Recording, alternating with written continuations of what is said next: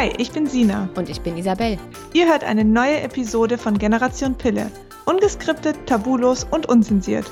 Wir sprechen über den Zyklus, die Periode, Hormone, Verhütung und vieles mehr. Also alles, was Frau wissen sollte.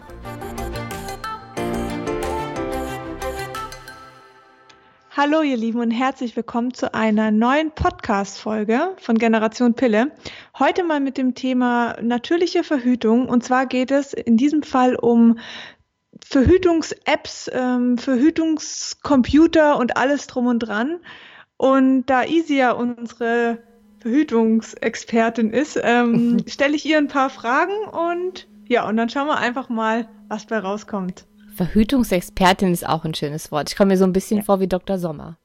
Jawohl. Ich bin die Pickel-Expertin und du die Verhütungsexpertin. Na gut. Ist doch schön. Wunderschön. okay, gut. Ich, ich würde sagen, wir starten direkt mal. Easy, erzähl doch mal. Angenommen, ich setze jetzt die Pille ab und möchte mich jetzt mit der natürlichen Verhütung vertraut machen. Mhm. Was wäre denn das Erste, was ich jetzt machen sollte? Was würdest du mir raten? Also wenn es tatsächlich um Verhütung geht und nicht darum, einfach nur den Zyklus ähm, zu beobachten, um zu wissen, ob er sich wieder normalisiert und reguliert hat, dann wäre, glaube ich, der erste wichtige Schritt, sich über die natürliche Verhütung, also beispielsweise die symptothermale Methode, richtig zu informieren und die Regeln sozusagen zu studieren. Weil natürliche Verhütung ja eine gewisse Körperkompetenz ähm, voraussetzt, um das sicher praktizieren zu können. Und ich bin immer der Meinung, dass egal was für tolle Sachen es mittlerweile gibt, an Apps und an Computern und wie auch immer, die einem da ähm, unterstützend äh, sozusagen zur Seite stehen, sollte man aber trotzdem alles selber beherrschen und selbst bewerten und auswerten können und sich niemals zu 100 Prozent auf irgendein Gerät verlassen. Das heißt, das alles zu wissen, ist schon mal der allererste Schritt. Und das kann man beispielsweise tun, indem man einen NFP-Kurs macht ähm, oder sich ähm, die Bücher dazu kauft, beziehungsweise ein Buch reicht natürlich auch. Da gibt es äh, verschiedene, zum Beispiel äh, Natürlich und Sicher ähm, ist eins dieser Bücher. Das können wir auch in den Show Notes verlinken. Da steht genau drin beschrieben, wie das alles funktioniert, was man wie wissen muss. Ähm, man wird sozusagen Schritt für Schritt durch dieses ganze Regelwerk ähm, geführt anhand von Zyklusbeispielen und ähm, es wird einem auch beigebracht, wie man sein Zervixschleim beispielsweise ähm, genau bestimmen muss, weil auch das muss man wissen, was Störfaktoren sind, worauf man genau achten muss und eben das gesamte Regelwerk. Und das ist schon mal so der erste Schritt in Richtung natürliche Verhütung. Okay. Und wenn ich mich dann damit beschäftigt habe, also jetzt einfach mal in der Theorie und eingelesen habe, was sind denn da so die ähm, Hilfsmittel, die ich dafür benötige? Also wenn man das ganz klassisch machen möchte, ich meine, natürliche Verhütung gibt es seit, ich weiß gar nicht, auf jeden Fall über 60 Jahren. Ähm, da gab es natürlich noch keine Apps und auch noch keine Zykluscomputer. Das heißt, es gibt einen ganz klassischen Weg und dafür braucht man eigentlich nur ein Zyklusblatt, ähm, ein Thermometer und einen Stift. Dann muss man halt alles selbst machen, händisch eintragen, ähm, selbst bestimmen, logischerweise. Und wie gesagt, dafür braucht man eigentlich nur ein Thermometer, einen Stift. Ein Basalthermometer ist wichtig, mit zwei Stellen nach dem Komma. Ähm, Wo kriege ich das her? Das kriegt man eigentlich an jeder Apotheke oder auch bei Amazon. Okay. Ich habe auf dem Blog auch, das können wir auch verlinken, eine Übersicht der besten ähm, Basalthermometer mal zusammengefasst. Ja. Alles klar. Also das sind die Grundbausteine, die man sozusagen braucht. Wenn man jetzt aber sagt, okay, ähm, ich würde mich sicherer fühlen, wenn ich dazu noch irgendwie Unterstützung hätte, weil ich bin noch relativ neu auf dem Gebiet und es wäre schon nicht verkehrt, wenn ich da jetzt irgendwie noch eine App hätte oder auch einen Zykluscomputer. Dann gibt es natürlich noch äh, jede Menge Möglichkeiten. Entweder man kann sich eine App runterladen und ähm, da dann die Dinge eintragen. Also man kommt natürlich nicht drum herum, seinen Cervixschleim im Auge zu behalten und selbst in die App einzutragen. Ähm, genauso wie die Temperatur morgens zu messen und in die App einzutragen. Und ähm, die meisten Apps, wenn sie für natürliche Verhütung gemacht sind, auch da muss man sehr darauf achten. Es gibt natürlich auch Periodentracker und Zyklustracker und keine Ahnung. Das sind alles keine Apps, die man zur Verhütung verwenden sollte. Ähm, wenn man aber eine richtige App gefunden hat und die benutzt, dann kann man das alles eintragen und die App spuckt einem dann sozusagen die fruchtbaren und unfruchtbaren Tage aus. Und auch hier man sollte immer gegenchecken.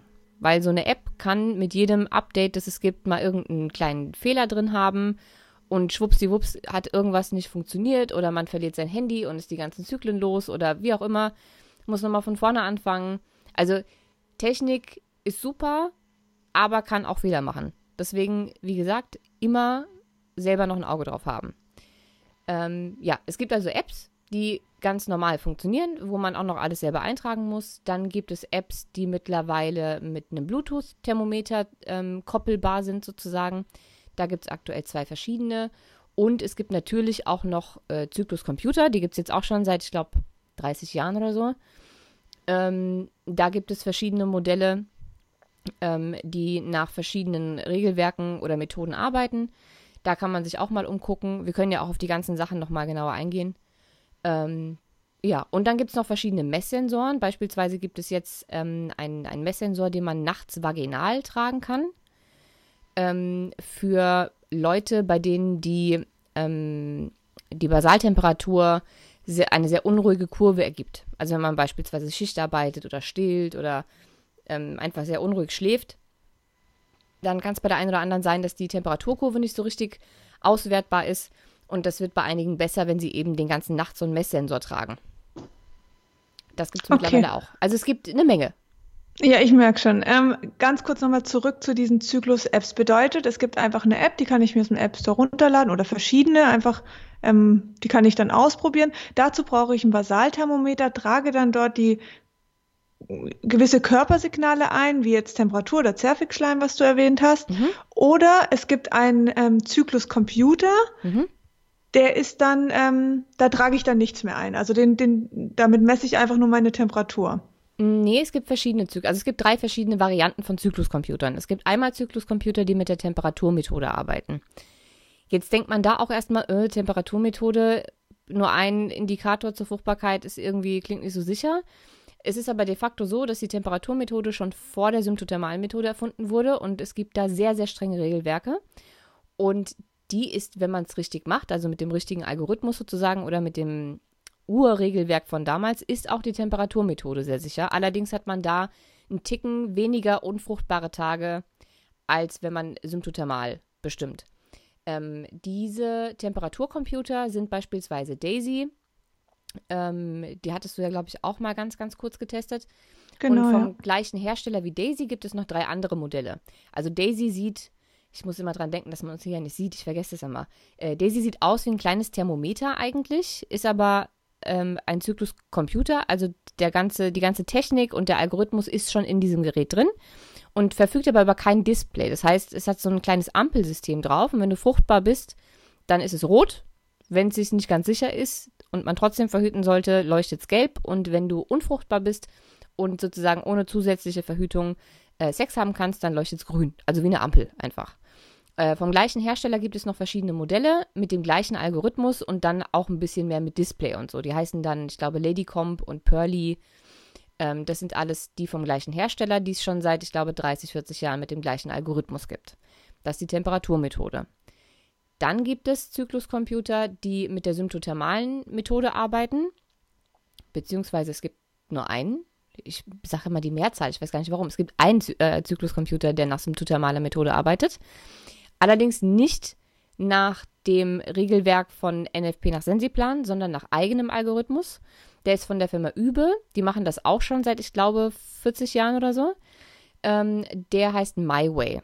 Und der ist, äh, sieht auch aus wie so ein kleiner, mh, hm, ich würde mal sagen, wenn man sich vorstellt, wie ein iPhone oder ein iPad vor 20 Jahren ausgesehen hätte. So sieht dieses Ding aus. So ein, so ein Controller für irgendeine Spielebox oder so. Oder wie so ein TomTom. -Tom. Kennst du noch TomTom? Diese Navigationssysteme, ja. die man ja. früher in sein. So sieht das aus. Wie so ein kleines TomTom.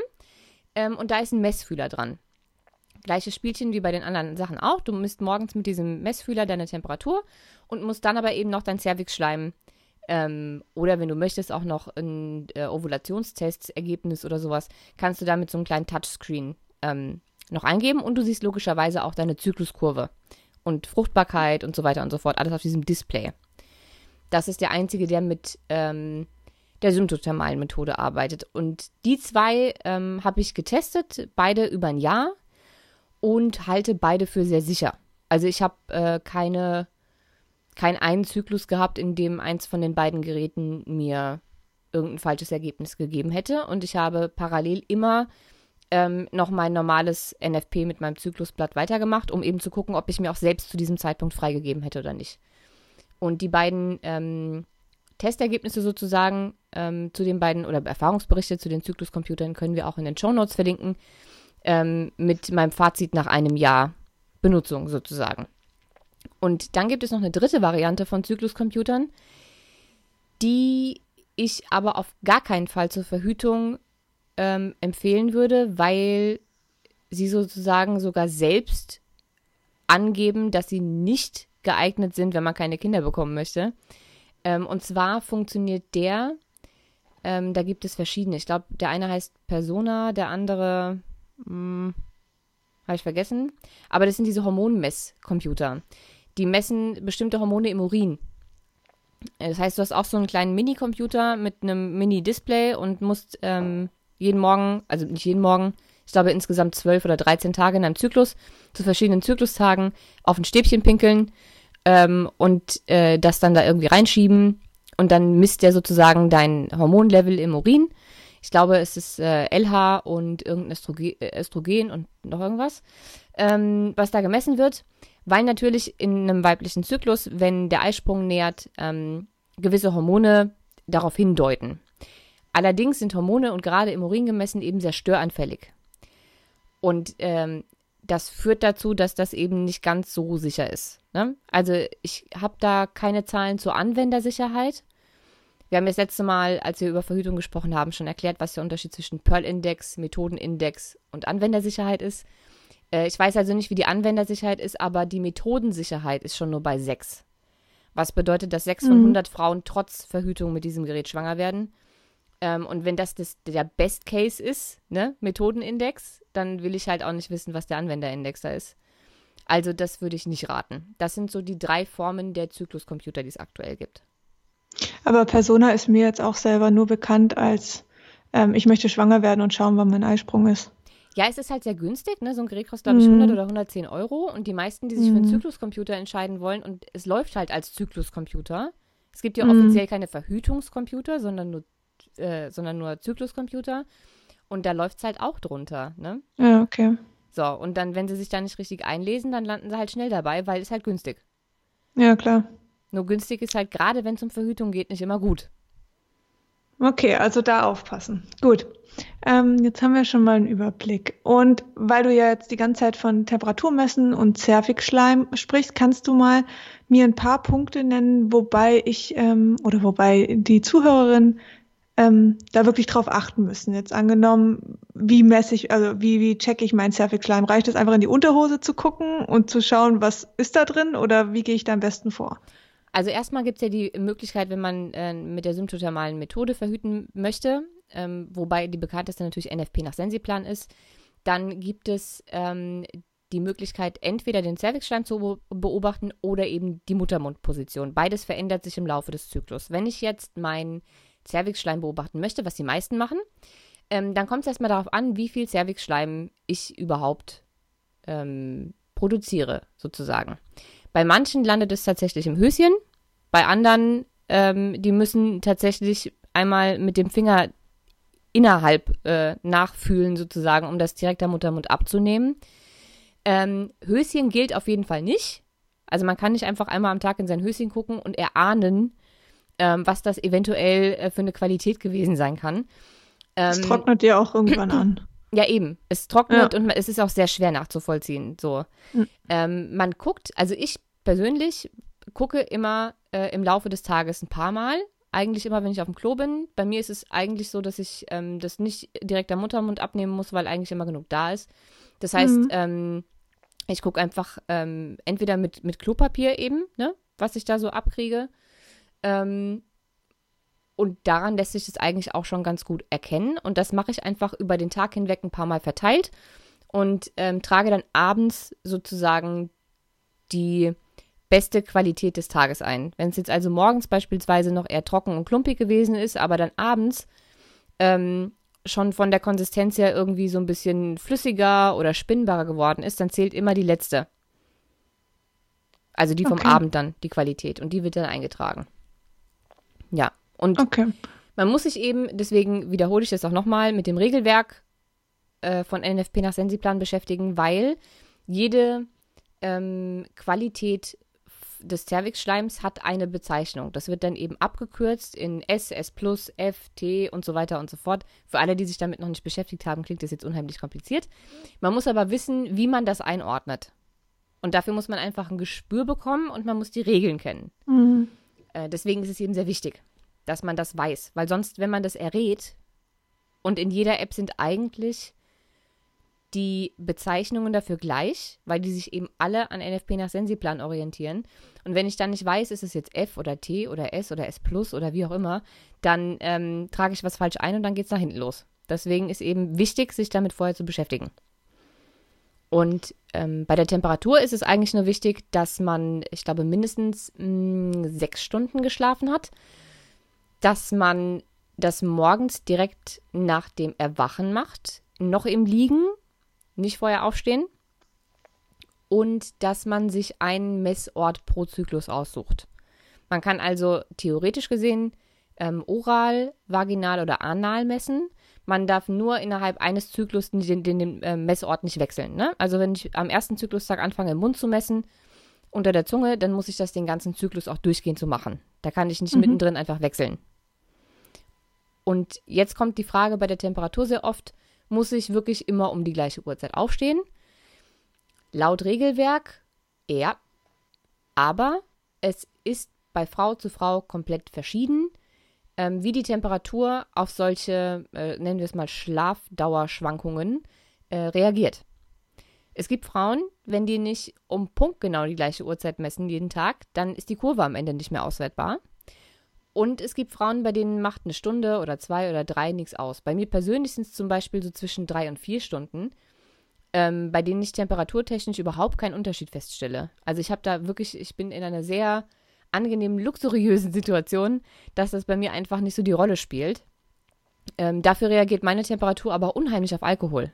Also mir reicht schon ein mhm. Glas Wein und am Ende, am nächsten Tag muss ich ausklammern, weil äh, meine Temperatur dann durch die Decke geht. Hoch, ja. Ähm, wenn du sagst, ähm, das ist von Frau zu Frau unterschiedlich, kann man dann einfach das mal austesten, dass man sagt, okay, man nimmt jetzt, wenn man unter der Woche um sechs aufsteht und am Wochenende um zehn, dass man halt dann wirklich einmal an einem Tag von sechs bis zehn stundenweise misst und schaut, verändert sich das? Also reicht es schon aus? Ich denke schon. Ich denke, man bekommt da irgendwann ein Gefühl für. Ich würde ja sowieso mhm. jedem raten, die ersten drei Monate, egal ob mit App, Computer oder ähm, selbst auswertend, ähm, immer zusätzlich zu verhüten, außer man ist sich komplett zu 100 Prozent nach allen Regeln sicher, dass der Eisprung sicher vorbei ist. Ähm, und in diesen ersten drei Monaten kann man auch mal rumprobieren. Also welcher Messort ist für mich am besten? Es gibt zum Beispiel Mädels, ähm, die haben unter der Zunge, wenn sie unter der Zunge messen, unheimliche Schwankungen, auch was den Schlaf betrifft. Wenn sie das gleich aber vaginal machen, dann haben sie gar keine Probleme. Also es kann auch mhm. der Messort schon entscheidend sein. Und ich würde sagen, dass man sich da einfach mal ein bisschen ausprobiert die erste Zeit. Auch guckt, auf was für Störfaktoren reagiere ich. Reagiere ich, wenn ich meine Schilddrüsenmedikamente erhöhe oder erniedrige? Reagiere ich, wenn ich Alkohol getrunken habe? Reagiere ich, wenn ich zu wenig geschlafen habe? Das sind alles Sachen, die muss man wissen, die muss man einschätzen können und da kann man sich einfach ausprobieren. Okay. Alles klar. Und ähm, jetzt angenommen, ich habe die Pille abgesetzt vor ja, vor paar Tagen. Wie würdest du denn raten, wann kann ich denn mit der natürlichen Verhütung anfangen? Wie lange soll ich da warten? Weil am Anfang ist es ja gar nicht sicher, habe ich einen Eisprung oder nicht. Was, was kann man den Frauen raten? Also zuallererst kann ich das leider so pauschal nicht beantworten, weil natürlich bei jedem Gerät und bei jedem Regelwerk gibt es dafür eigene Regeln, wie man direkt nach der Pille anfängt. Wenn ich mich also, also erstmal würde ich sagen, ich, ich muss mich ja in eine Richtung entscheiden. Möchte ich das komplett selbst machen? Möchte ich äh, mit einer App arbeiten? Möchte ich mit App und Bluetooth-Thermometer arbeiten? Möchte ich mit einem Zykluscomputer arbeiten? Also vielleicht sollte man sich da erstmal ein Bild machen. Und wenn man sich dann für eine dieser Varianten entschieden hat, dann muss man sich intensiv mit den Regeln dieser einen speziellen Variante beschäftigen. Beispielsweise ist es so, dass man ähm, bei Daisy, dem Zykluscomputer, ähm, theoretisch egal wann im Zyklus anfangen kann. Meiner Erfahrung nach ist es aber immer besser, direkt mit dem ersten Tag der Regelblutung anzufangen, ähm, weil es schneller geht, dass die sich an deinen Zyklus gewöhnt, sozusagen. Bei dem My Way kann man erst anfangen, wenn man seine erste echte Periode hat. Also die Abbruchblutung zählt beispielsweise nicht. Ähm, bei NFP nach Sensiplan, bei allem, was direkt nach dem Regelwerk geht, gibt es auch extra Postpill-Regeln. Also man muss sich einfach ähm, mit der ähm, Methode oder mit dem Tool, für das man sich entschieden hat, ähm, auseinandersetzen und gucken, wie ver verfahre ich da jetzt nach Absetzen der Pille. Prinzipiell, ja, natürlich weiß man nicht, wann man einen Eisprung hat, aber das weißt du ja vorher nie. Du weißt ja am Anfang deines Zyklus, auch wenn du ein Jahr ohne Pille bist, weißt du am Anfang des Zyklus natürlich nicht, wann du deinen dein Eisprung hast. Darum geht es ja. Den Eisprung bestmöglich zu bestimmen. Und das kannst du natürlich nur, wenn er schon rum ist. Ne? Mhm. Und das siehst du auch, wenn du die Pille abgesetzt hast. Okay. Ähm, wenn, also was würdest du sagen, für wen ist diese Methode überhaupt nicht geeignet? Mm, also zum einen schon mal für Frauen, die die Verantwortung nicht übernehmen wollen, weil es liegt natürlich bei uns Frauen dann, ne? Es liegt komplett, du hast eine komplette Eigenverantwortung. Du hast keine Pille, auf die du schieben kannst, keine Spirale, auf die du schieben kannst oder auf die du dich verlassen kannst. Es ist zu 100% Eigenverantwortung für die eigene Fruchtbarkeit. Und die muss man mhm. übernehmen wollen. So. Ähm, dann ist es ähm, für Frauen nicht geeignet, die sich nicht mit ihrem eigenen Körper beschäftigen möchten. Es gibt einfach Frauen, die finden Cervixschleim eklig und die finden mhm. auch es eklig, in Muttermund irgendwie zu berühren, weil da muss man natürlich eben schon mit dem Finger irgendwie rein, ne? Es gibt einfach ja. Frauen, die, die, die wollen das nicht. Die ekeln sich davor, die möchten sich damit nicht beschäftigen. Ähm, für die ist das dann natürlich auch nichts. Oder ähm, für Frauen, die ein unheimlich äh, nachtaktives Leben haben. Also jeder, der irgendwie mh, hm, sich zwei bis drei oder viermal die Woche betrinkt ähm, und die halbe Nacht durchmacht, so typisch irgendwie Studentenleben, Feierei, gute Laune und so, da könnte das unter Umständen auch kompliziert werden. Ja. Natürlich kann man wenn Störfaktoren da sind, man darf natürlich auch noch weiterhin Alkohol trinken, so ist es jetzt nicht, ne? Ähm, man kann natürlich Temperaturen ausklammern, wenn man weiß, man hat getrunken und deswegen stimmt die Temperatur jetzt nicht. Ist ja alles kein Problem. Aber wenn du von sieben Tagen in einer Woche ähm, fünf ausklammern musst, dann bleibt halt nicht mehr viel übrig, um deine mhm. Fruchtbarkeit zu bestimmen. Ne? Also das funktioniert dann halt irgendwann einfach nicht mehr. Ähm, ich habe immer so ein bisschen das Gefühl, dass da einfach noch von vielen Frauen das Vertrauen in diese Methode fehlt. Ähm, das Vertrauen hatten sie jetzt zum Beispiel, also ist mir jetzt so nicht bewusst, dass da ähm, kein Vertrauen zum Beispiel gegenüber der Pille stattgefunden hat. Weißt du, dass man die Pille genommen hat, ohne sich groß darüber nachzudenken. Und jetzt ähm, denkt man, okay, nach der Pille, was nehme ich sonst noch für, was gibt sonst noch für Verhütungsmethoden? Landet dann vielleicht bei der natürlichen und denkt sich, oh, ist das sicher? Ist das nicht? Nee, das ist mir zu unsicher. Ich nehme dann doch wieder was anderes. Hast du, weißt du, woran das liegt? Also erstmal glaube ich, liegt es das daran, dass ähm, die natürliche Verhütung nicht ähm, in der öffentlichen Wahrnehmung so krass ist. Und ähm, mhm. dadurch, dass es äh, im Gynäkologiestudium jetzt auch nicht so äh, wirklich vorkommt, zumindest nicht in voller Bandbreite ähm, und auch nicht nach neuesten Studienergebnissen, zumindest laut der Gynäkologen, mit denen ich mich unterhalten habe, und das waren viele, ähm, raten natürlich Gynäkologen auch davon ab, was auch immer verunsichert. Und es ist einfach so, dass ähm, früher dass so viele Ökos gemacht haben. Und ich möchte mhm. jetzt niemanden angreifen, aber so diese typischen Hipster-Ökos mit Achselhaaren und, ähm, weißt du? So, so ein mhm. bisschen hippie-mäßig. Ja. Den hast du sowas zugetraut. Mit denen hast du das irgendwie in Verbindung gebracht und dann hast du gedacht, nee, nee, nee, mm, mm, möchte ich nicht, möchte ich nicht, möchte ich nicht. ähm, aber das hat man früher auch über Veganer gedacht. Ne? Also ja. früher waren auch Veganer die Menschen, die sich Haare unter den Achseln haben wachsen lassen und ja so weiter und so fort. Also es ist ähm, heute einfach alles anders und diese Methode gibt es einfach schon seit Ähm, 60 Jahren, vielleicht auch noch ein bisschen länger. Und es ist halt einfach Wissenschaft. Es ist Wissenschaft und Biologie. Du kannst halt einfach als Frau ähm, in deinem Zyklus nur einmal schwanger werden. Und wenn ja. der Eisprung rum ist, bist du unfruchtbar. Dann, also, ne, es ist einfach ganz klassische mhm. Biologie. Du, ja. Wenn du nicht mehr schwanger werden kannst, kannst du nicht. Das, was die Frauen sich jetzt klar machen müssen, ist, dass sie die ganze Zeit, die ganzen Jahre verhütet haben, obwohl sie gar nicht an jedem Tag fruchtbar waren. Mhm. Und dass die Pille nachweislich gar nicht so sicher ist wie natürliche Verhütung. Hast du da im Kopf gerade ein paar Zahlen? Tatsächlich habe ich die Zahlen äh, im Kopf, wenn ich mich nicht, also nagelt mich jetzt nicht komplett drauf fest, ob ich das mit der Nachkommazahl eins zu eins hinbekomme. Aber ähm, wir bleiben mal bei Methoden- und Anwenderindex. Der Methodenindex von der Pille liegt, glaube ich, bei 0,5 bis 0,6, also je nach äh, Präparat sozusagen, ne? Ähm, oder sogar 0,3 bis 0,6, ich weiß es nicht genau. Also der Methodenindex der Pille ist auf jeden Fall sehr sicher. Ähm, der Anwenderindex, also der, die realistische Sicherheit der Pille, liegt zwischen 6 und 9. Also zwischen 6 und 9 von 100 Frauen werden pro Jahr trotz Pille schwanger. Mhm. Jetzt das gleiche nochmal für NFP nach Sensiplan. Ähm, da gibt es wissenschaftliche Zahlen, weil die Zyklen von Sensiplan schon seit, ich glaube, 30 Jahren beobachtet werden. Die haben also Zahlen von unheimlich vielen Zyklen, von unheimlich vielen Frauen über die ganzen Jahre und der Pearl-Index, ach, der Pearl, jetzt fange ich selber schon an mit Pearl-Index. Ähm, der Methodenindex liegt, glaube ich, bei 0,6 oder 0,7, also gleich auf mit der Pille. Und jetzt kommt es, der Anwenderindex, also der wichtigere Index, liegt bei 1,8. Mhm. Bei der Pille lag es bei 6 und 9. Also, 6 also je höher, 9. umso schlechter. Ja. Unterm Strich, ja. Richtig. Ja, ist halt grad krass, weil ich meine, die Pille, und das ist halt vielen nicht so bewusst, die muss ja auch eingeschmissen werden. Also die kommt ja nicht von alleine in meinen Körper. Und die kann ja auch durchaus unwirksam werden durch gegebene Umstände wie Durchfall, Erbrechen oder sonst was. Ja, es gibt auch Medikamente, die da irgendwie mit einwirken können. Oder du hast, du hast, ja. du hast es vergessen einfach. Ja. Oder unregelmäßig genommen. Es gibt ja Pillen, die du immer zur gleichen Uhrzeit nehmen musst. Dann hast du es einmal verpeilt, drei Stunden später genommen. Und ich habe ja in irgendeiner Folge schon mal erzählt, ich habe die Pille ja mit 13 gekriegt.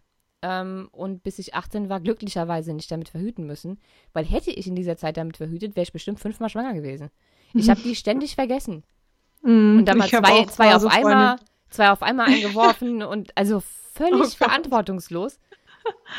ähm, und das geht einfach sehr vielen so. Es gab jetzt erst eine mhm. Umfrage, von der ich dummerweise die Zahlen nicht komplett auswendig im Kopf habe. Aber ich glaube, ähm, der Verhütungsreport 2018 hat besagt, dass äh, ich glaube, mehr als 46 Prozent ähm, der Befragten, und ich glaube, das waren 18.000 Befragte, die die Pille nehmen, ähm, mehr als 46 Prozent zugegeben haben, dass sie die im letzten halben Jahr öfter mal vergessen haben. Mhm, krass. Das ist fast die Hälfte. Krass. Dann verstehe ich aber die Argumentation der Ärzte nicht, ähm, was gegen die natürliche Verhütung und für die Pille spricht. Hast du da so ein paar Beispielaussagen ähm, von Ärzten oder wo du jetzt von den Mädels über den Blog mitbekommst, mm. was gegen natürliche Verhütung sprechen sollte? Also die meisten Ärzte, und ich möchte jetzt auf gar keinen Fall alle in einen Topf schmeißen, aber die mhm. meisten, ähm, wie gesagt, haben im Studium ähm, natürliche Verhütung abgehakt unter Kalendermethode und ja. ähm, also natürlich gehören auch noch andere. Das Wort natürliche Verhütung ist ja jetzt nicht geschützt für primär NFP nach Sensiplan oder sowas, ne? Es gibt ja selbst Coitus interruptus, also früher rausziehen und aufpassen. Ja. Selbst das zählt rein theoretisch als natürliche Verhütung. Na gut. Und deswegen hat dieses Wort allein schon so einen Negativaspekt, weil selbstverständlich. Ja, weil sie alles über einen Kamm scheren. Ja, und natürlich funktioniert mhm. auch die Kalendermethode nicht. Weil, Kannst du kurz erklären, was die Kalendermethode ist? Ähm, bei der Kalendermethode geht man davon aus, dass ein Zyklus 28 Tage hat, man an Tag 14 seinen Eisprung hat, also passt man drei Tage vor und drei Tage nach okay. Tag 14 sozusagen auf. Mhm. Oder manche denken auch, sie müssen dann nur an Tag 14 aufpassen. Ähm, ist also einfach Tage zählen sozusagen. Angefangen vom ersten Tag der Periode zählt man dann und guckt halt, dass man, oder es, es gibt auch Apps nach Kalender. Die meisten Apps, Zyklus-Tracker und was es so gibt, die eben nicht ausgewiesen nach gutem Regelwerk funktionieren, funktionieren nach Kalendermethode. Okay. Und das ist halt für die meisten Gynäkologen ähm, natürliche Verhütung. Und das, also die Gynäkologen, mit denen ich mich unterhalten habe, und es waren mittlerweile echt viele, ähm, allein schon wegen ähm, der Recherche für mein letztes Buch, ähm, da haben wir uns ja auch über natürliche Verhütung äh, unterhalten und warum da Gynäkologen so, ja, so, so dagegen sind und so negativ eingestellt. Und dann hieß es halt einfach, ja, weil im Studium mit natürlicher Verhütung ähm, die Kalendermethode gemeint war und das halt russisch Roulette. Das funktioniert halt einfach nicht. Und deswegen geht man automatisch davon aus, dass das unsicher ist. Und ich glaube nicht, dass die meisten Gynäkologen die letzten Studien von, von, von Sensiplan haben. Ne? Ich meine, da hängt, ja. eine, da hängt eine ganze Uni hinten dran. Das sind das ist ein riesengroßes wissenschaftliches Projekt. Die haben keine Ahnung, 150.000 Zyklen ausgewertet. Das ist riesengroß. Da hängen Ärzte, mhm. Professoren hinten dran. Das hat sich ja nicht irgendeine äh, meditierende Öko-Olle irgendwo ausgedacht, sondern da hängen Professoren hinten dran. Mhm. Und äh, die machen ihren Job wirklich, wirklich gut. Ne? Also wie gesagt, das ist einfach Wissenschaft. Und ähm, da werden die meisten Ärzte eigentlich auch nichts gegen sagen können. Nur wissen sie es halt einfach nicht. Und das ja. zweite Problem ist, dass sie uns Frauen einfach nicht genug zutrauen. Die denken halt immer, ja. wir kriegen das nicht gebacken. Weil es ja so ja. unheimlich kompliziert ist. Und gestern, glaube ich, habe ich einen Artikel gelesen bei, oh, habe ich mich darüber aufgeregt. Wow, ich, ich war ja so auf 180. Bei Man's Health. Mhm. Da habe ich erst gedacht, geil, jetzt schreiben auch Männermagazine über natürliche Verhütung. Weil es der, der, der, der Artikel hieß irgendwie so, äh, warum deine Frau oder Freundin die Pille absetzen sollte oder irgendwie sowas. Äh, oder warum jetzt alle die Pille absetzen und wie deine Freundin natürlich verhüten kann oder so. Und mhm. ich dachte noch so, boah, geil, ne, jetzt kommt das so langsam auch bei den Männern an, jetzt werden die auch aufgeklärt, dann wird es auch für die Frauen einfacher. Und ich habe mich so gefreut. Und dann habe ich den gelesen und habe gedacht, ey, leck mich am Arsch. Da stand nur Mist drin. Da stand auch wieder Temper nur Temperaturmethode wäre so unsicher, Kalendermethode war als Beispiel, Coitus Interruptus war als Beispiel für natürliche Verhütung. Oh nein. Und ich habe gedacht, um Himmels Willen. Oh. Und dann hieß es, man könnte auch die Kalendermethode, die ähm, Billingsmethode, also nur Zervixschleim mhm. messen, war auch mal eine Methode früher, bevor es die symptothermale Methode gab. Ähm, und die Temperaturmethode könnte man auch zusammen vereinen. Das wäre dann tatsächlich die symptothermale Methode. Mhm. Ähm, und das wäre schon ganz okay, aber es wird natürlich unsicher, sobald Frau länger schläft, Alkohol trinkt, dies und das und jenes und jenes und jenes und äh, da hätte Frau sozusagen kein Leben mehr. Und deswegen wäre es super unsicher. Oder wenn, wenn man krank wäre und so, ne, dann, dann wird es unsicher. Und dann habe ich mir hab ich gedacht, das, das kann doch ja ernst sein. Die Pille ist auch unsicher, wenn ich mich besaufe, wenn ich krank bin, wenn ich Medikamente nehme, wenn ich mich übergebe, wenn ich sie vergesse, wenn, keine Ahnung. Ist ja nicht so, als wäre das nur bei natürlicher Verhütung so. Ja. Das ist bei allem so, was du dir nicht bei einsetzen allen, ja. lässt. Ja. Mann, habe ich mich aufgeregt. Naja, wie auch immer. Auf jeden Fall, ähm, wo waren wir denn stehen geblieben? Jetzt war ich so in Rage.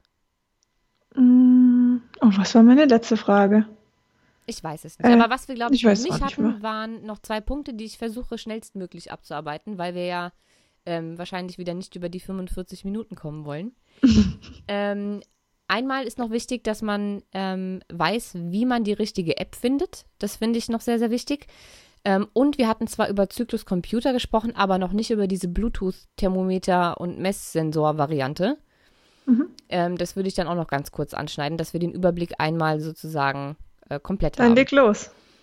Also, wie vorhin schon erwähnt, gibt es mittlerweile tausende Apps zum Periodentracken, Zyklus-Tracken, schieß mich tot. Und wenn man sich mit dem Thema noch nicht so richtig beschäftigt hat, dann guckt man wahrscheinlich erstmal nur nach der Optik. Was kann ich da alles Schönes eintragen? Wie sieht die aus? Hat die schön viele Schmetterlinge und Blümchen und so? Ähm, das ist aber alles unwichtig. Wichtig ist, dass in der App-Beschreibung schon drin steht, nach welcher Methode dieser Algorithmus funktioniert.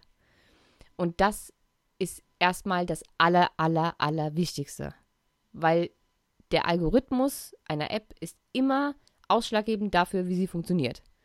Und ich muss es wissen, um es auch richtig anwenden zu können. Das heißt, man guckt zuerst in der App-Beschreibung, ich weiß jetzt nicht, wie es im Google Play Store, so heißt es, ne? Ja, mhm. aussieht, weil ich kein Android-Gerät habe, ähm, aber da wird es wahrscheinlich auch eine App-Beschreibung ja. geben. Mhm.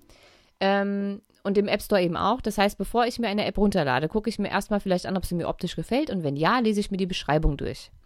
Und wenn da nichts drin steht, was für eine Methode das ist, sondern nur ein Haufen Funktionen, die diese App hat, dann lasst bitte mhm. die Finger davon. Guckt genau, dass da drin steht, dass es entweder direkt NFP nach Sensiplan ist, ähm, wobei Sensiplan eine eigen, eingetragene und geschützte Marke ist. Ähm, was bedeutet, dass ja wahrscheinlich nicht jede App, die nach Sensiplan wirklich auswertet, auch Sensiplan dahingeschrieben hat, weil sie es nicht dürfen. Mhm. Ähm, wenn also Sensiplan nicht dasteht, dann sollte zumindest symptothermale Methode dastehen.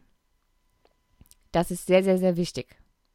Okay. Dann kann man sich angucken, ähm, wie die App funktioniert, was da genau eingetragen werden muss. Und ähm, man kann zum Beispiel auch schon hellhörig werden, wenn die Schleimbezeichnungen alle nicht stimmen. Also wenn da nicht wie im Regelwerk S, S T, F und so weiter und so fort steht, sondern äh, irgendwelche lustigen Begriffe oder nur drei Schleimzustände ähm, statt irgendwie fünf oder sechs. Ne? Dann kann mhm. man auch schon sagen, okay, irgendwie irgendwas stimmt da nicht so richtig. Mhm.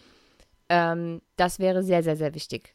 Und dann müsste man sich noch damit beschäftigen und meistens gibt es so ein FAQ oder so ähm, zu jeder App, wann man jetzt, wenn man frisch die Pille abgesetzt hat, beispielsweise, wann man da anfangen kann, ob es da irgendwelche speziellen Postpillen-Modi gibt oder irgendeine bestimmte Regel oder, ne? Manche Apps haben auch so ein Messzeitfenster, das du eintragen musst. Da kannst du dann zum Beispiel ähm, eintragen, dass du immer zwischen 6 und 10 aufstehst. Dann darfst du aber auch nur zwischen 6 und 10 messen und alles, was dann danach kommt, ähm, wird nicht mehr ge gezählt, gewertet sozusagen. Man muss mhm. auch gucken, kann man manuell ausklammern oder kann man nicht. Also man muss sich einfach mit jeder App, weil jeder Algorithmus ist verschieden, auch wenn es immer das gleiche Regelwerk ist, äh, muss man einfach gucken, wie man sie genau verwenden muss. So. Sehr, sehr wichtige Sache. Weil ich bekomme immer und immer und immer wieder Fragen zu verschiedenen Apps geschickt. Ähm, von Hörerinnen, von Leserinnen, die aufgrund äh, meiner Empfehlung irgendwelche Apps benutzen, sich aber nicht informiert haben wie sie die zu benutzen haben. Und dann passieren halt Fehler. Und Fehler sind doof. Deswegen mhm. ähm, immer informieren. Auch hier, ähm, ich kann in die Show Notes mal eine Übersicht packen von Apps, die ähm, meines Wissens nach, also Stand der Dinge heute, nach gutem Regelwerk funktionieren.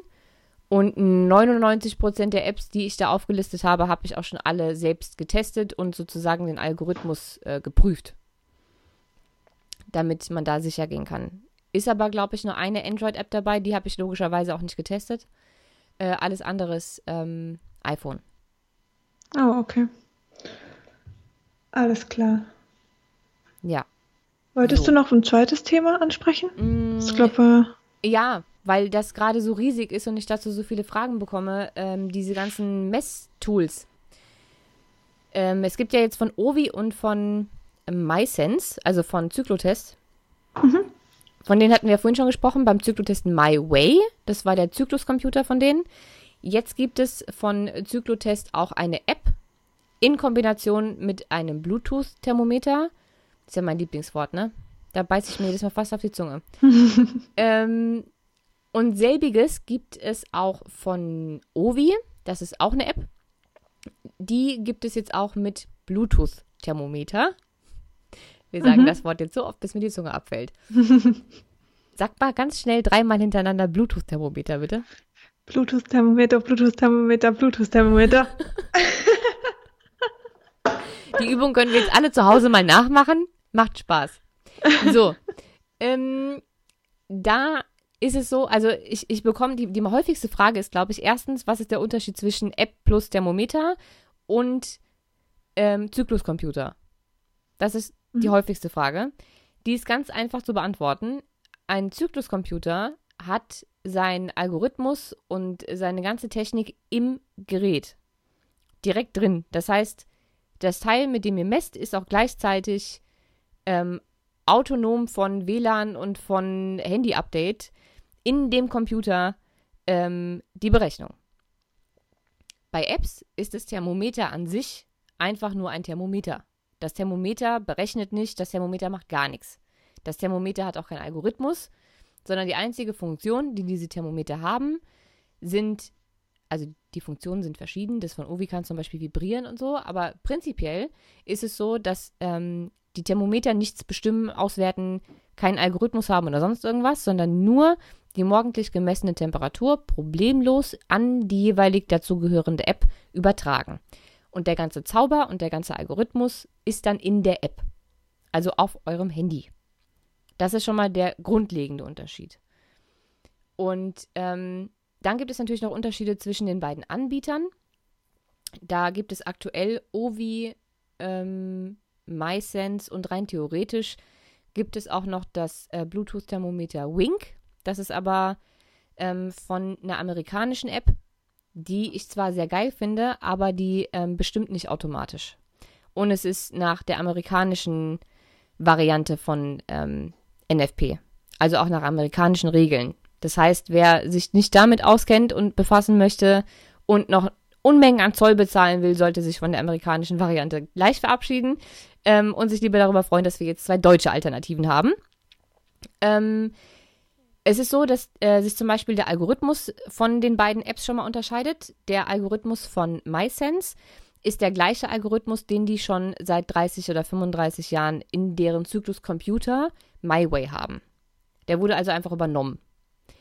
Und wie vorhin schon gesagt, ist es zwar symptothermale Methode, aber nicht NFP nach Sensiplan. Also es ist ein eigener von Cyclotest entwickelter Algorithmus. Sehr gut meiner Meinung nach, aber wer Wert darauf legt, dass es regelkonform NFP ist, ist es nicht. Ähm, und dann kann man leider die App von MySense nicht ohne das Thermometer ausprobieren.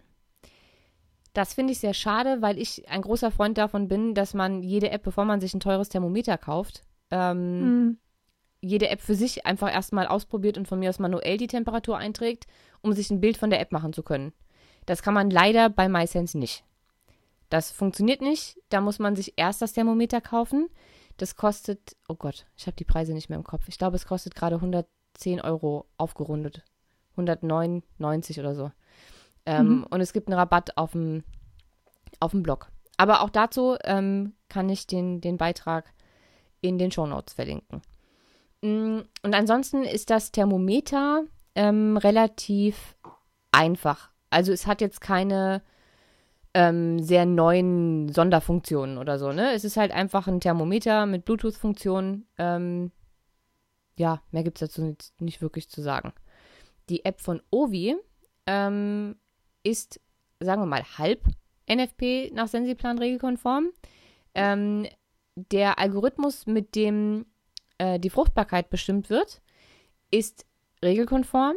Ähm, was nicht regelkonform ist, ist, dass zum Beispiel die Fruchtbarkeitsanzeige, also das, was du als erstes siehst ähm, auf dem Display, wenn du die App öffnest, äh, müsse normalerweise fruchtbar oder unfruchtbar sein. Und bei Ovi ist es halt so, dass da steht Chance auf Schwangerschaft gering, mittel, mittel oder, oder hoch. hoch. Mhm. Ähm, alles, was nicht gering ist, ist theoretisch gesehen fruchtbar, ne? Mhm. Äh, Quatsch, umgekehrt. Alles, was. Ach so, ja, hoch. nee, doch. Alles, was nicht, wenn da nicht gering steht, bist du theoretisch Dann fruchtbar. Ja, genau. Doch, ich hatte es richtig. Wenn da gering steht, bist du unfruchtbar. Sina denkt nach. Ich sehe gerade diesen nachdenkenden Blick. Da steht doch, da steht doch Chance, hoch. Ja, wenn du Chance auf Schwangerschaft hoch da steht.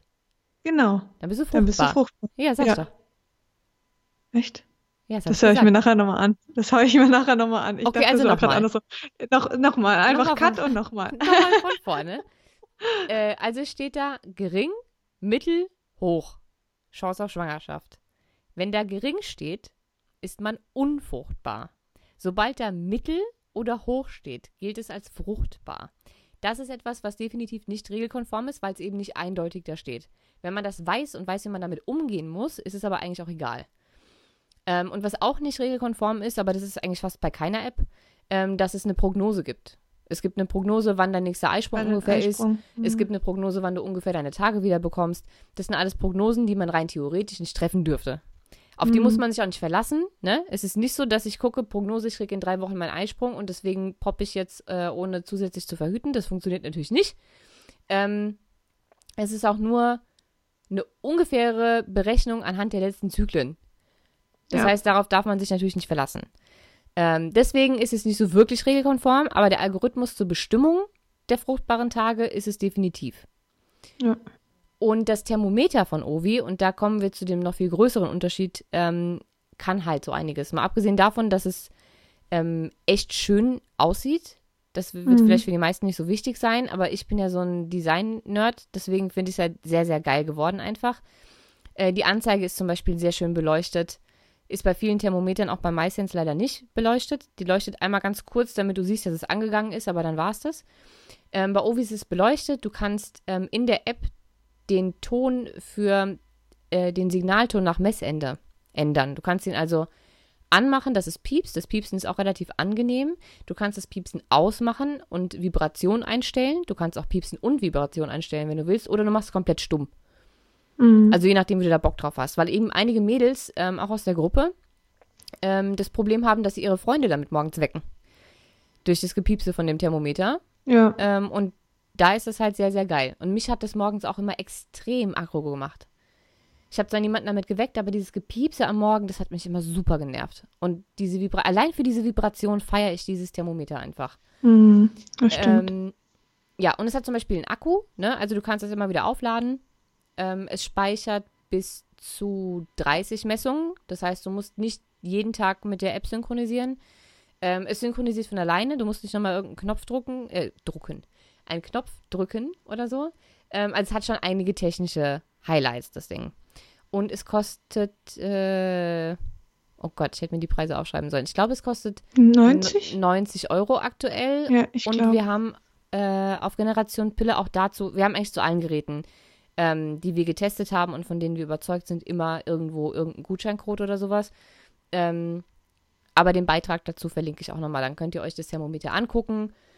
Ähm, da habe ich, glaube ich, auch ein paar Screenshots aus der App. Achso, und Ovi hat natürlich auch noch diese geile Partner-App. Ja, die ist ziemlich cool. Die habe ich ja getestet damals, als sie noch im, in der Testphase war. Ja.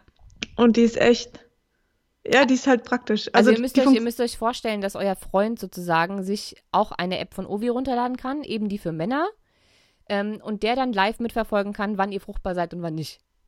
Und die App gibt auch so ein paar Tipps, was passieren könnte. Also, dass vielleicht ähm, ja, die, die Frau vielleicht jetzt ein bisschen aktiver ist oder jetzt vermehrt Lust auf Sex hat oder sonst was. Also ist schon ganz witzig. Und für den Mann sehr interessant. Ja, und ich finde es halt sehr wichtig, dass gerade bei natürlicher Verhütung der Mann auch Vertrauen fasst. Und wenn der live mitverfolgen kann, ja. wann meine Freundin fruchtbar ist und wann nicht, finde ja. ich das schon sehr praktisch. Absolut. Ja. Gut, Gut, und jetzt zu guter Letzt, wie verhütest du? ähm, gar nicht. Gar Nee, ich verhüte, ich verhüte gar Ich habe einfach keinen Sex. Ähm, nee, ich ähm, mache seit. Ich habe langsam den Überblick verloren, wie viele Jahre. Acht, sieben, acht, neun, ich weiß es nicht. Also lange. Ich mache schon sehr lange NFP nach Sensiplan. Ähm, dadurch, dass ich damit angefangen habe, bevor es Apps gab, mache ich das nach wie vor handschriftlich mhm. ähm, und teste aber immer parallel alle möglichen Sachen. Deswegen äh, verhüte ich ja eigentlich auch immer doppelt und dreifach, weil ich äh, meistens irgendwie ein Zykluscomputer parallel zu einer App und dann noch meine eigene äh, mit Zyklusblatt. Es ist immer sehr viel. Ähm, also ich habe äh, mein Zyklusblatt und ich habe mein Ovi-Thermometer tatsächlich. Mhm.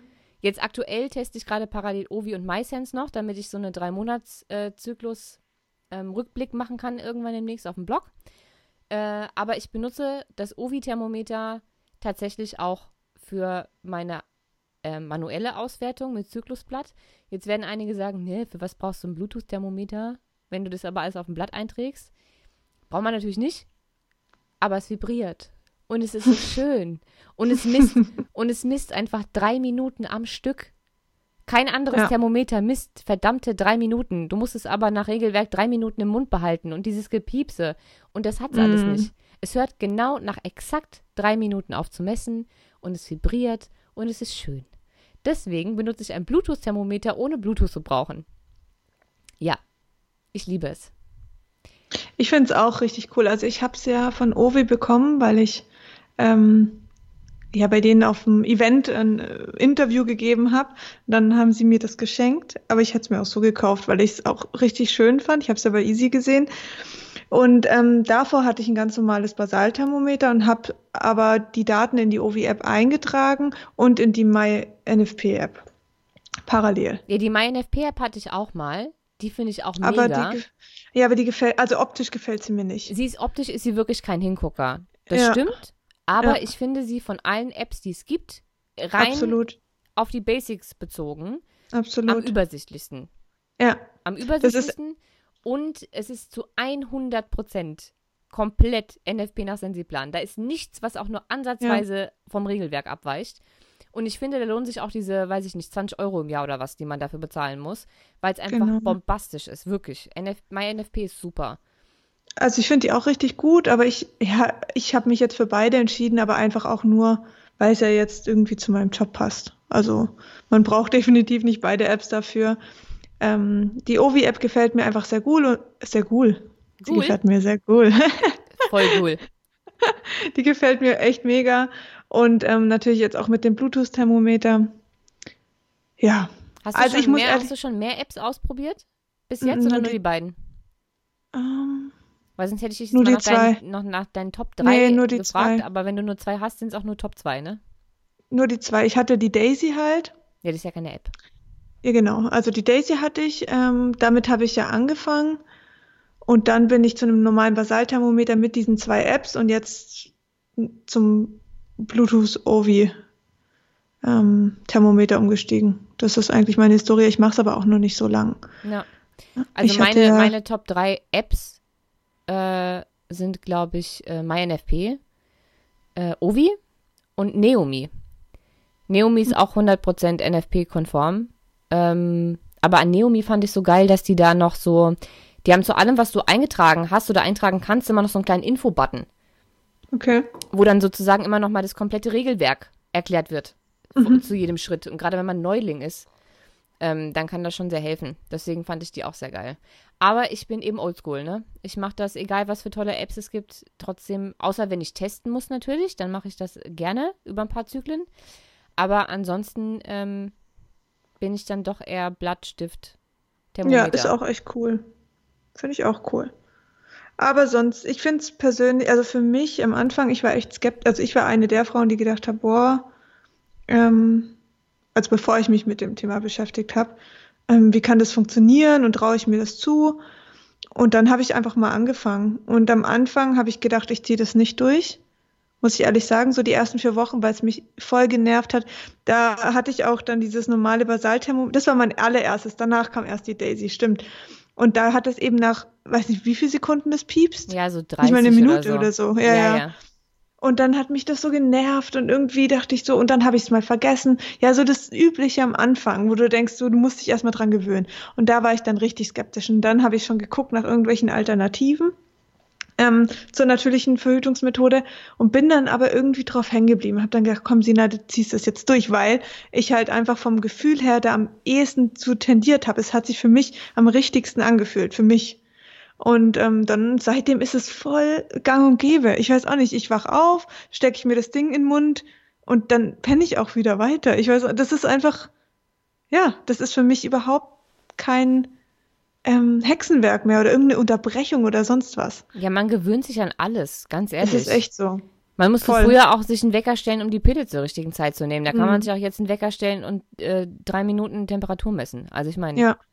Und auch die ganze Zervixschleimgeschichte. Also ich, klar, ich wusste schon, gut, der kann sich verändern und so.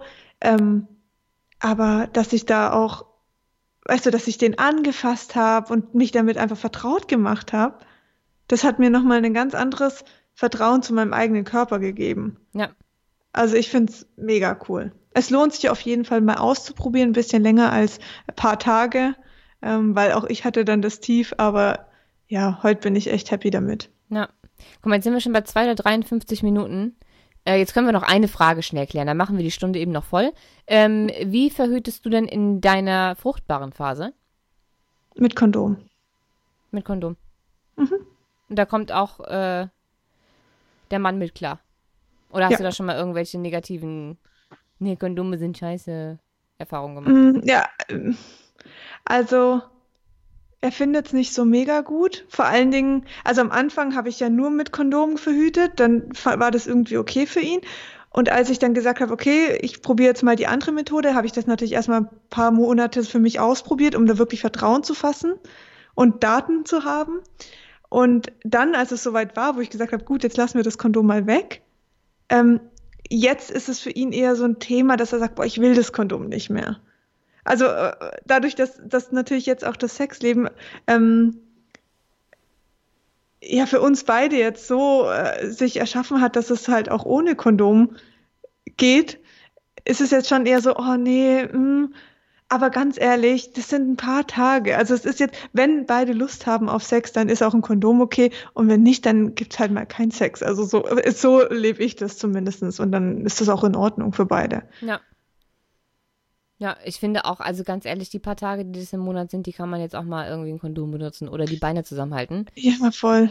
Ähm, es gäbe natürlich auch noch ein Diaphragma, ähm, was eine Alternative wäre. Das, ja. Man kann ja Kondom und Diaphragma in Kombination machen, wenn man sich sehr, sehr unsicher ist. Mhm. Ähm, oder auch nur ein Diaphragma. Da könnte man sich ja theoretisch gesehen äh, einfach mit dem Partner abwechseln. Ja. Das ist natürlich auch eine Methode. Und beim Kondom, das, da hast du ja mal einen Beitrag drüber geschrieben, da kommt es wirklich auf die Größe drauf an. Es macht so einen Unterschied für den Mann. Ja, nicht nur, ja. an, nicht, der Unterschied liegt nicht nur bei der Sicherheit, ne? Der Unterschied ja. liegt auch beim Voll. Gefühl für den Mann. Und sobald, mhm. ganz ehrlich, sobald ein Mann zu mir sagt, ich fühle mit Kondom weniger oder keine Ahnung, ne, egal was der daran zu meckern hat, mhm. da wird immer erstmal das Metermaß ausgepackt. Das klingt jetzt, als hätte ich jeden Tag einen anderen Mann, dessen Penis ich äh, messen würde. So war das jetzt nicht gemeint. Ähm, es war mir ein Würde. Also würde ein Mann zu mir kommen und das sagen, ähm, dann würde ich wahrscheinlich tatsächlich erstmal nachmessen. Weil ja. ich mir ziemlich sicher bin, dass der sein Leben lang die falsche Kondomgröße gekauft hat. Weil mhm. es sind ja laut Studien 80 Prozent der Männer, die ja. zur falschen Größe greifen. Genauso wie 80 Prozent der Frauen zur falschen BH-Größe greifen ihr Leben lang. Mhm. Ähm, wir Menschen haben es halt einfach nicht so mit Größe. Und ähm, wenn dann mal das richtige, äh, die richtige Größe gefunden ist, dann sind auf einmal auch die Beschwerden weg. Ne? Dann ist auf einmal nicht mehr mhm. äh, so unangenehm und macht nicht so viel Spaß und ich fühle weniger und nee, mhm. ist nicht mehr. Ja. Ja, also sollte uns jetzt ein Mann zuhören, ne? Ich habe es letzte Mal schon gesagt, geh mal äh, bei MySize vorbei, kauf dir mal so ein Messgerät, beschäftige dich mal ein bisschen mit deinem kleinen Freund und kauf die richtige Größe. Richtig. Oder großen Freund. Ich wollte jetzt niemanden beleidigen. Riesengroßer Freund. ja, so. Gut. Ich, würde, ich, ich fange fang schon an, Mist zu erzählen. Merkst du das? Ja, ja, wir, das war jetzt ich, genug. Ich, ich grätsch rein. Ja. so. Ich würde sagen, ähm, viel Content, viel wertvoller Content. Danke, Easy, auf jeden Fall. Und ja, ihr wisst, äh, wo ihr uns findet, Facebook, Instagram unter Generation Pille. Und wenn euch die Folge gefallen hat, dann freuen wir uns natürlich auch unheimlich, wenn ihr uns ein paar Sternchen da lasst und eine Rezension schreibt. Hilft uns natürlich immer, Dinge zu verbessern oder zu wissen, okay, wir sind auf dem richtigen Dampfer, wir machen das gut so. Ja, und dann wünschen wir euch noch einen schönen Tag. Und sehen uns Nein, hören uns. Hm, nein, nix sehen. Nein, wir hören uns äh, nächsten Dienstag wieder. Wir freuen uns. Richtig. Macht's gut. Tschüss.